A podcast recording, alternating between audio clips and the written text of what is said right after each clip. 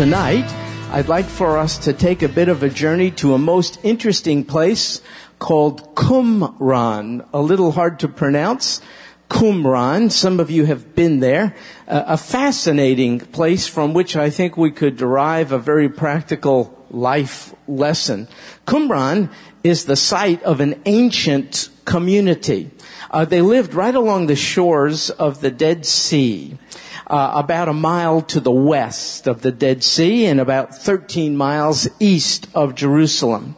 Qumran is located uh, about 1,300 feet uh, below sea level, and it's a very dry, very arid uh, area. It was extensively excavated in the 1950s for reasons which I think will become apparent to you in just a few moments.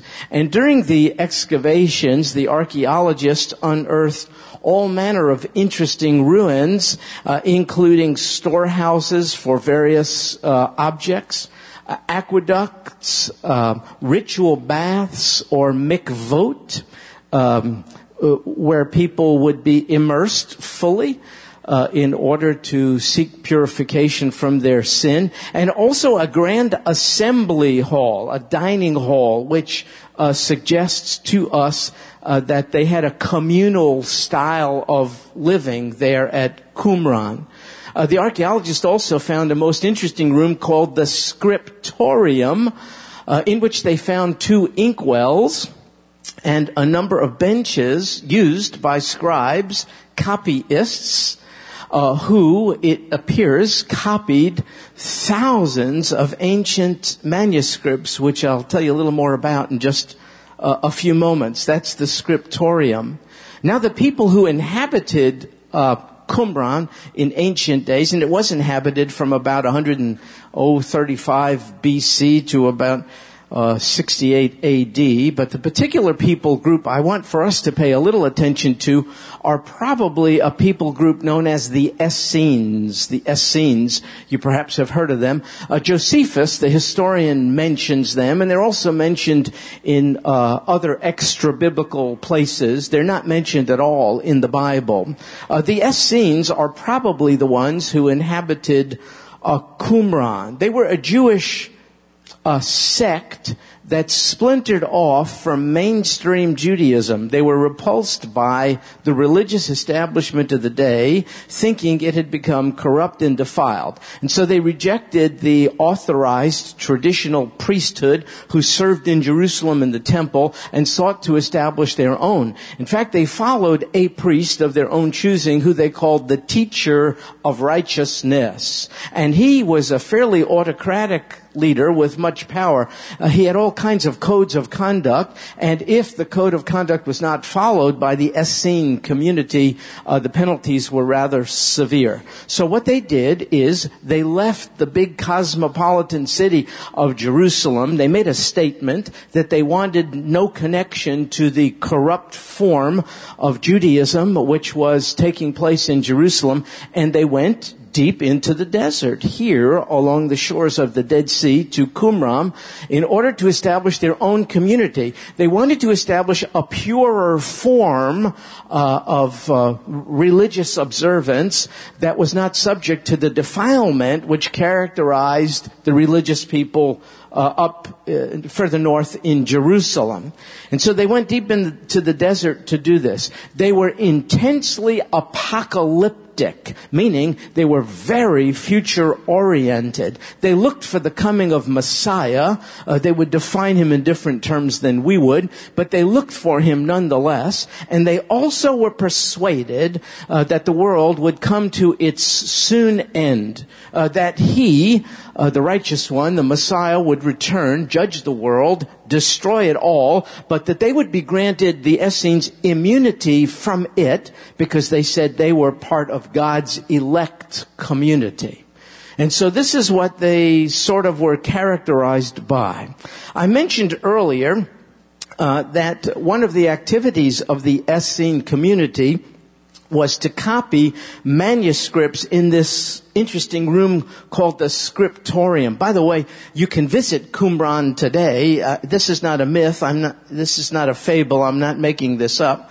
It's verified. You can go. Uh, some here have been there. You can visit Qumran. You can walk into the ruins, the remains of this room, the scriptorium. It appears that in this room, the scribes were copying all manner of things, many extra biblical things, but they also invested their time primarily in copying the Bible. In their case, the Old Testament. They would not refer to it as the Old Testament because they didn't then know of the Testament to come. So they had only the Old Testament scriptures, the Hebrew Bible in Hebrew. And so they copied it painstakingly over and over again right there at Qumran uh, thousands of years ago in this room called the scriptorium.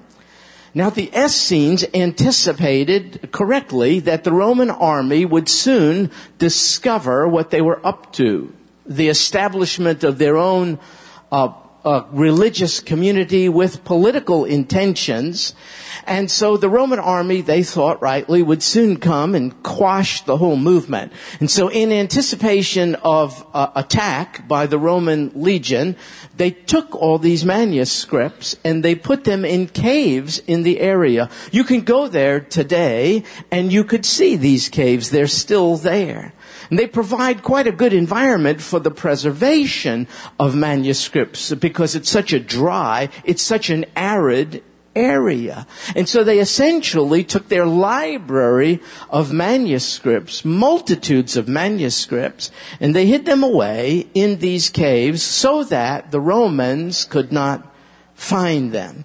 And this library of the Essenes, or the Dead Sea Community, uh, sat untouched in a near perfect, in a near perfect environmental environment for the preservation of these ancient texts for over 2,000 years until January of 1947 when something quite uh, remarkable occurred.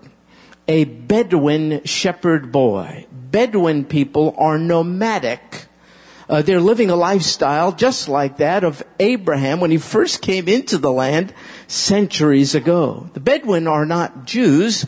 They're Arab peoples, primarily Muslim peoples. Not all, but most are Muslim peoples. And so they set up tent and they are uh, shepherds and they pasture the flocks and then they move from place to place in a fascinating display of efficiency. They can take down tents and put them up uh, faster than you could uh, imagine. They're a most interesting community. And so a member of the Bedouin community, a, just a boy, uh, a shepherd boy, noticed that his goats were climbing too high up into the hills, into the cliffs around the Dead Sea area, particularly around Qumran.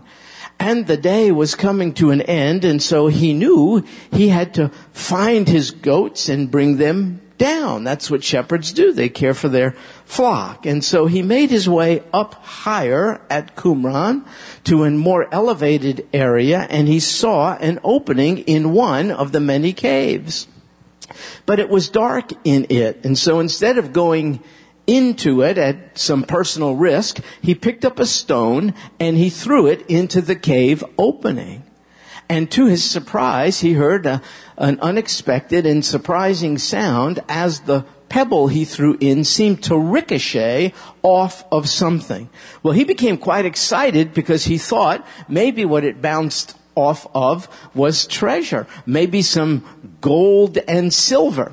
But it was late in the day.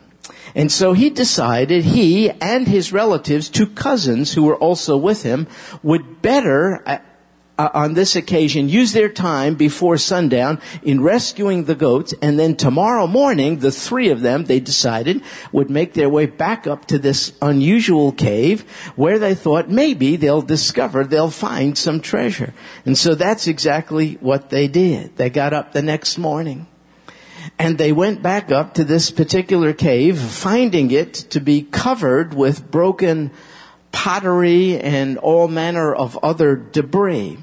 And along the wall something of the cave, something caught their eye.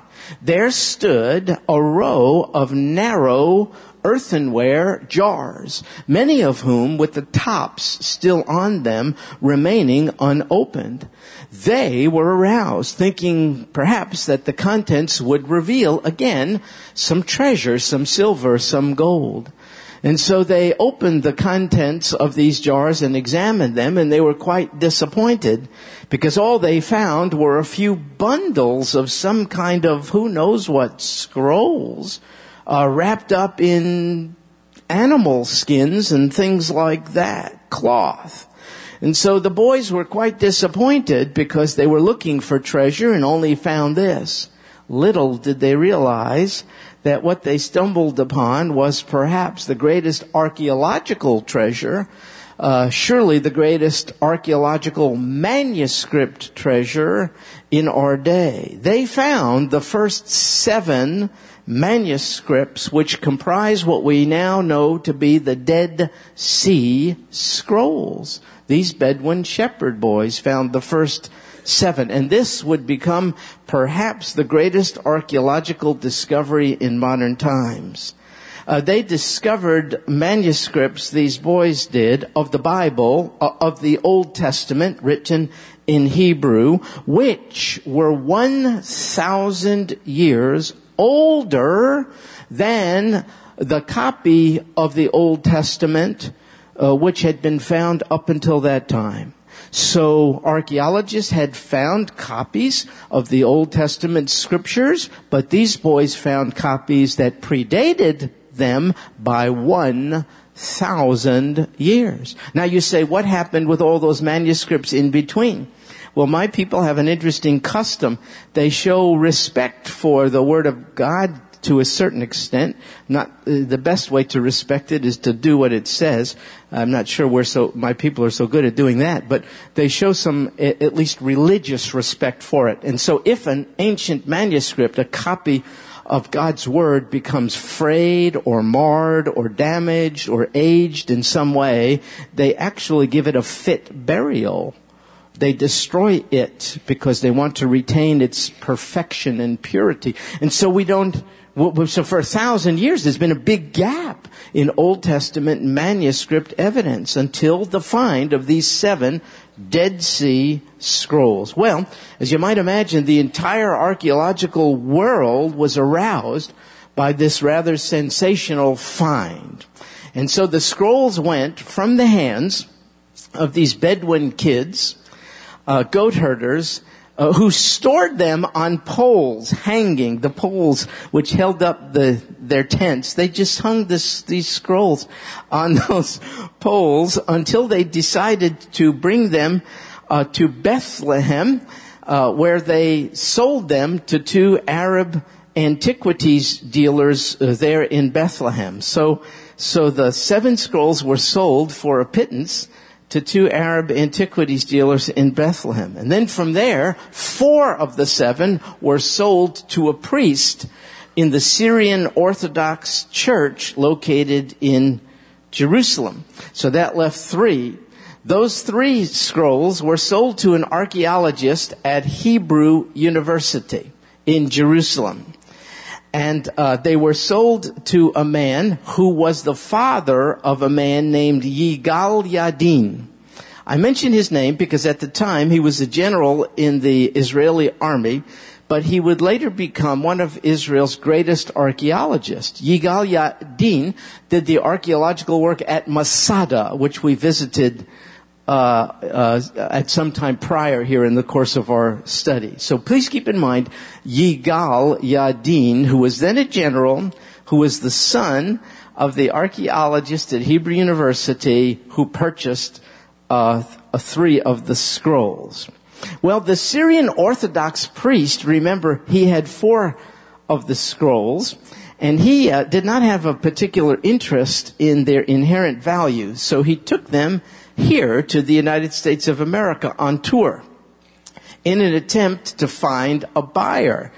uh, for these four scrolls, but he failed. Nobody emerged as a potential buyer.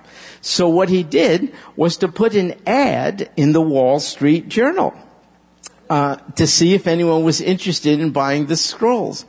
Well, you can say through coincidence if you want, but I don't believe in that. If you believe in a sovereign God, at the time uh, this occurred, Yigal Yadin, he was the son of the archaeologist at Hebrew University who purchased three of the scrolls. Yigal Yadin had at that time established himself as an archaeologist of some notoriety and he was here in the United States at that time on a lecture tour in his leisure, he's reading through the Wall Street Journal. I mean, that's what we Jews do.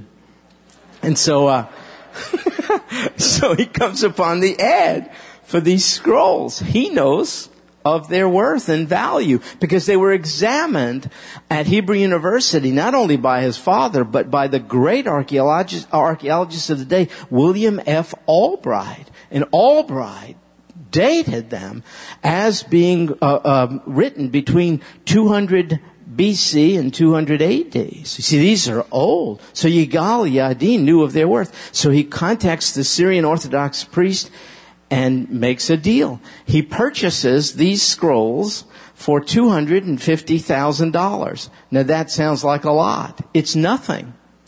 It's nothing. It is nothing. Are you kidding?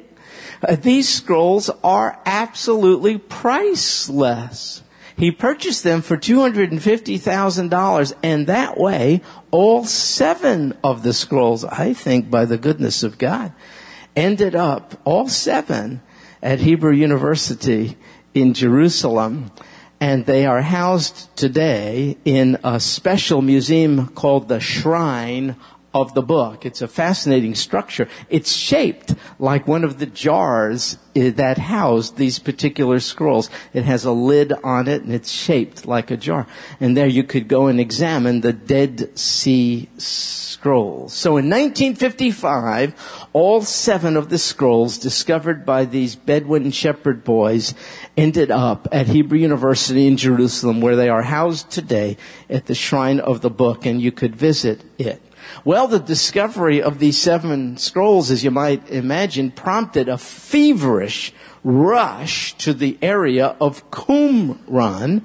Archaeologists, professional and amateur from all over the world flocked to the place and an official organized archaeological expedition was begun there in 1949. That's the year in which I was born, uh, which has no relevance to what we're talking about. I, I, just wanted to throw that out.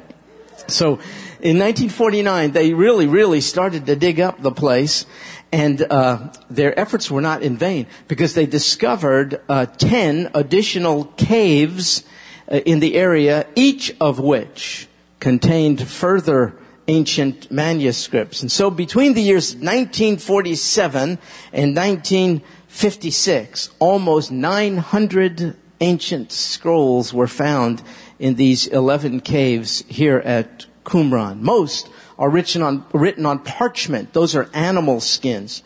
Others on papyrus. And one very unique, fascinating scroll is written on copper. You can see it today. It's written on copper.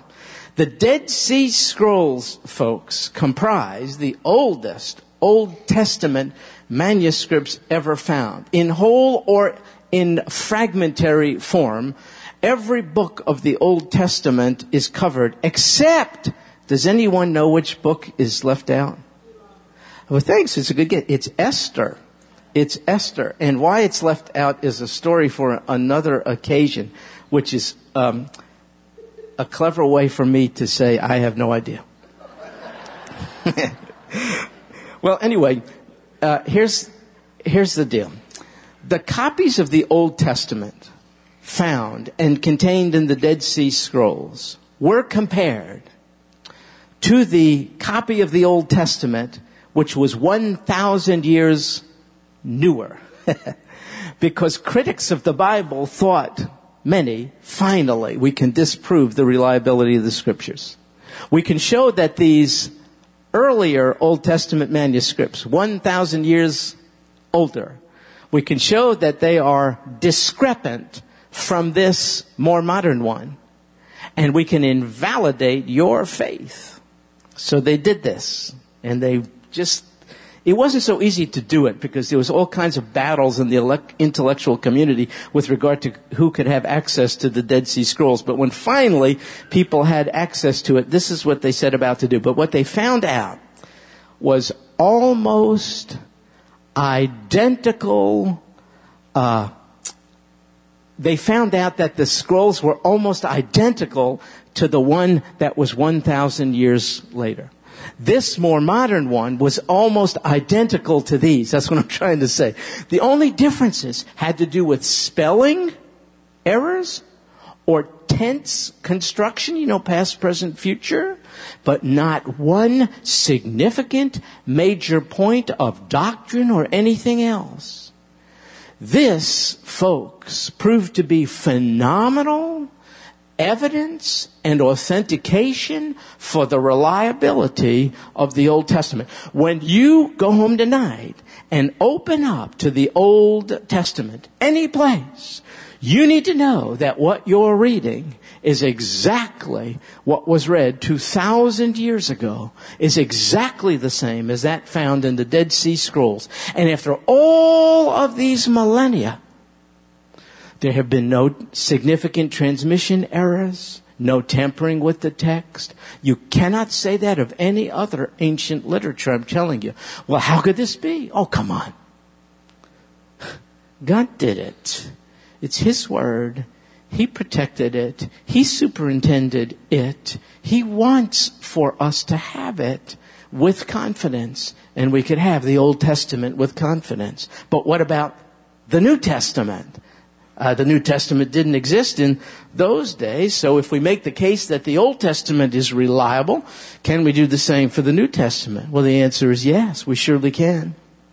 For instance, uh, speaking of manuscript evidence, in existence now there are over 5,000 full Greek, that's the principal language, you know, of the New Testament documents, there are over 5,000 full Greek manuscripts of the New Testament, full manuscripts.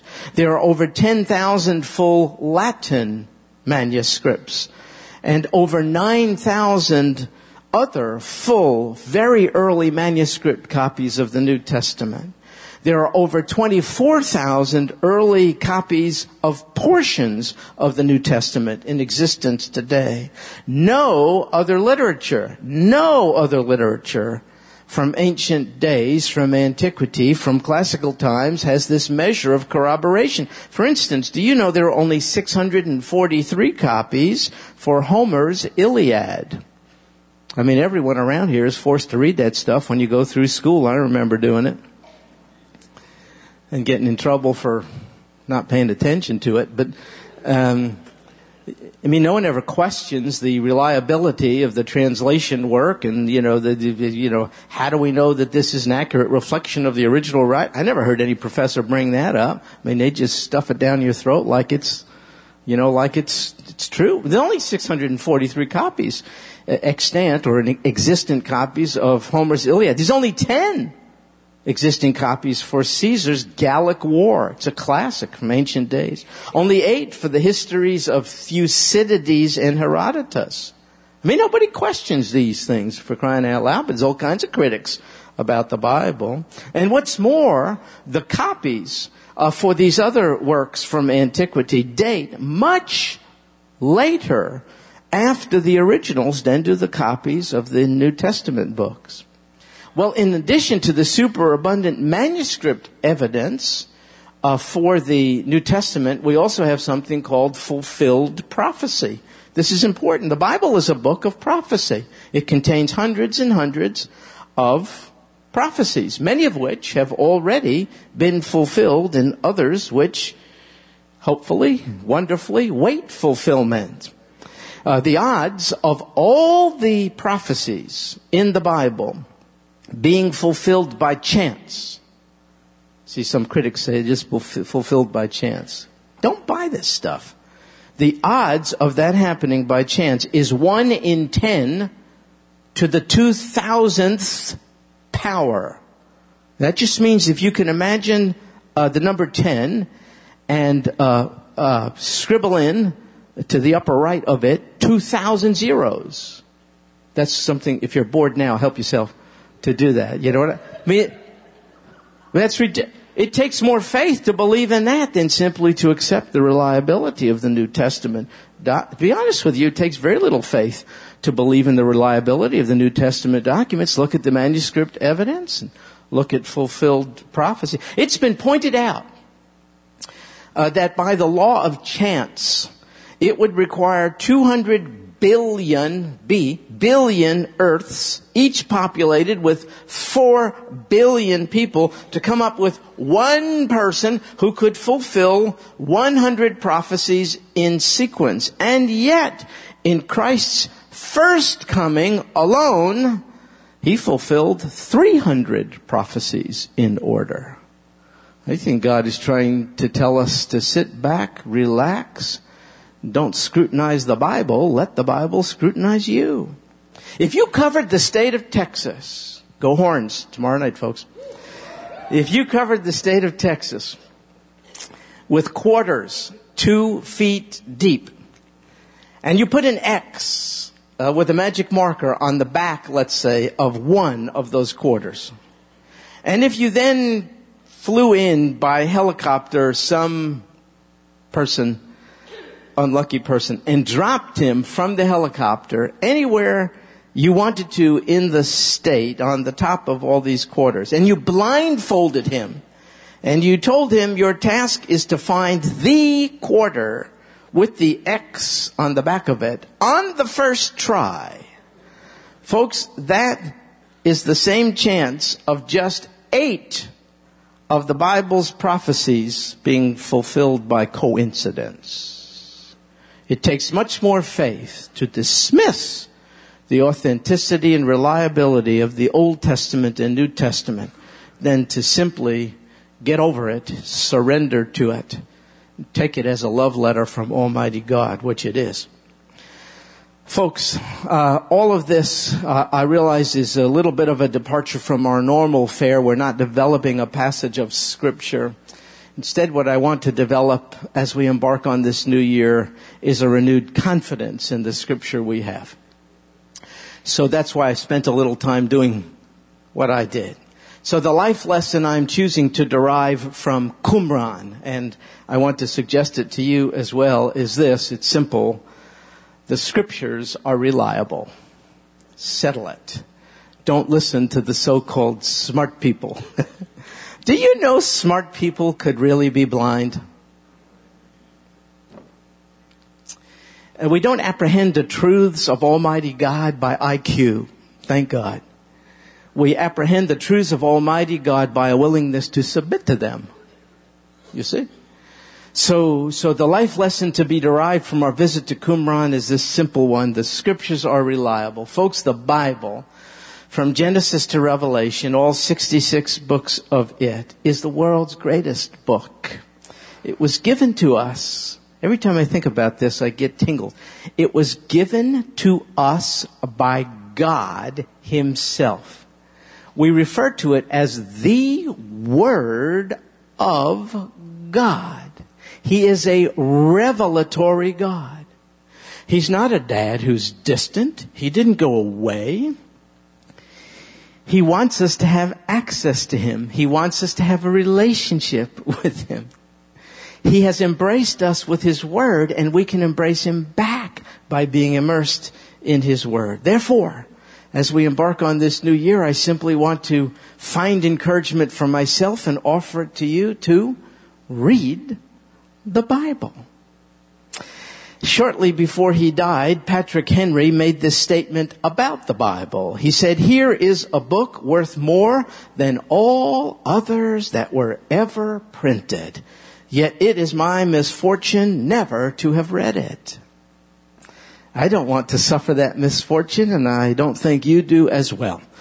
Therefore, I want to encourage you to read the Bible in this new year.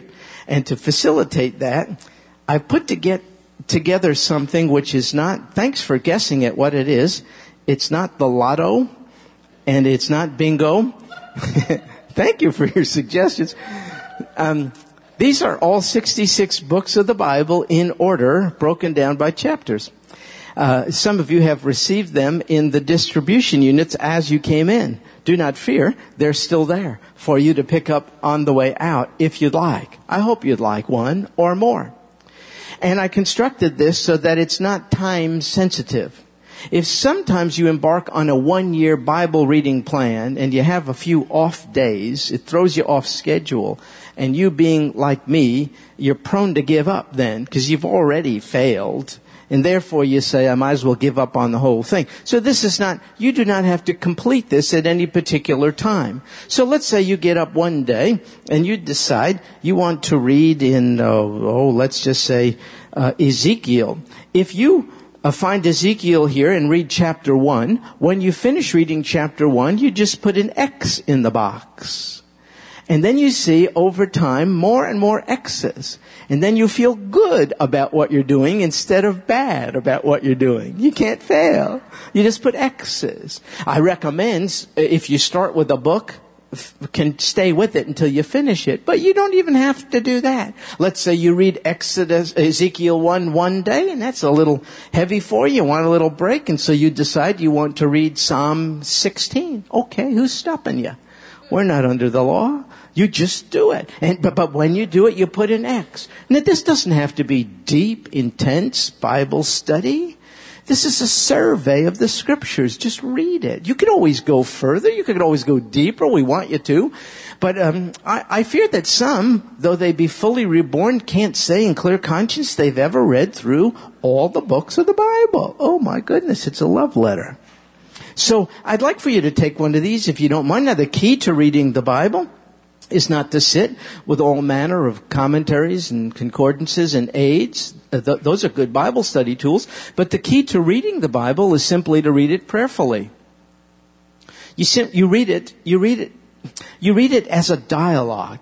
So in the Bible, God is speaking to you, and in your praying, you're speaking back to Him. But what you want to do is speak back to Him based upon what He's speaking to you about. So, so you don't want to read something in the Bible and then say something totally unrelated to God. That would be a very disjointed conversation. So if you're reading through the Bible, you want to pause every once in a while and you want to say st- stuff to God like, wow, that is really cool. Do you know that's called a prayer? It's okay to do that. And sometimes you want to say, God, I really don't get this. That's okay too. And, and you may want to say, God, it would be, I would love it if you would give me more understanding about this eventually. Right now I don't get it, but I'm going to move on right now. And you just go. And then you read something, you say, oh, this is true. Thank you for this, God. And then you say sometimes, God, would you do this for my relative or for my neighbor or something? So, so, so you see, that's, that's the key to to a real dynamic reading of the Bible, make it a two-party. It's conversation between you and Almighty God. That's how you develop a love relationship with anyone. You talk. One doesn't do all the talking. One doesn't do all the listening. It's mutual. So God has spoken. It's the Word of God. You get into it and speak back to Him as you read it. So help yourself to one. Even uh, you could take more of these if you'd like to give it to a friend, and we can make more copies for you if you'd like. Well, let me close with this. One of my ancient forebears is a guy named Jeremiah. And there were a whole lot of circumstances we could talk about some other time, but in the midst of certain circumstances, Jeremiah made this remarkable statement. He said, Thy words were found, and I ate them. He took them in. He digested them. And thy words, he said, became for me, implying they weren't always. They became for me a joy and the delight of my heart.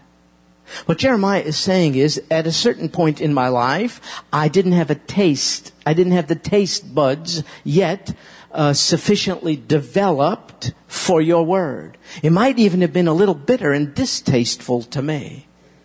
But I, when I found them and really ingested them, I chewed on them. I meditated, I reflected, I thought, I prayed through them. They became for me tasteful, not bitter. They became for me a joy and the delight of my heart. And then he says, for I have been called by thy name, O Lord, God of hosts. If you're a Christian, you too could say the same. I have been called by thy name, O Lord, God of hosts. And so it makes sense, doesn't it? If you've been called by the name of Almighty God, doesn't it make sense for you to read the Word of God. So uh, I know uh, New Year's resolutions and all that kind of in many ways foolish, but it isn't foolish if you make a good decision. It is a good decision for you. Don't you have to commit to finishing the Bible and uh, this new year? Why don't you commit to reading it regularly? Uh, in the new year. It isn't the speed, it's the direction. And remember, you don't want to get through the Bible. You want the Bible to get through you. So a little X at a time, and then you see more and more X's and so on. I remember in a prior church in which I served, a man did this, and when he finished, he proudly brought it, brought it to me, you know, and an elderly man and a very humble man who admitted he had never read through the Bible in its totality, and it was all X'd out in all different colors, you know. He started with blue ink and it ran out of blue ink and used a red, I mean, just, and thy word became for me, and I hope his word becomes for you a joy and the delight of your heart. Why? Because if you're a Christian, you've been called by his name. Lord Jesus, uh, we love you. And the reason is you have loved us first. Your love uh, comes freely because you're the God of love. Ours is in response to it. And uh, we're grateful to be enveloped by, in fact, you call us the beloved. This is just, it's overwhelming.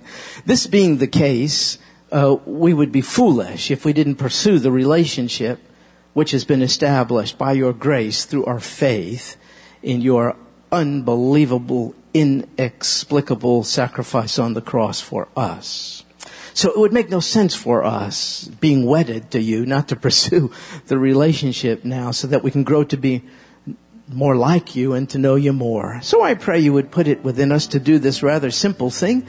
It need not take more than just a few minutes in the day. And because of the power of your word, uh, through it you created the very world which we now inhabit. Because of the power of it, a few minutes a day alone with you in your word uh, could really cause maturity and growing intimacy uh, with you in our lives. So I pray we here would continue to be people characterized by a love for, a respect for, a, a, clear conviction to believe in the reliability of the scriptures, which are none other than the Word of God. Thank you for it, Lord Jesus.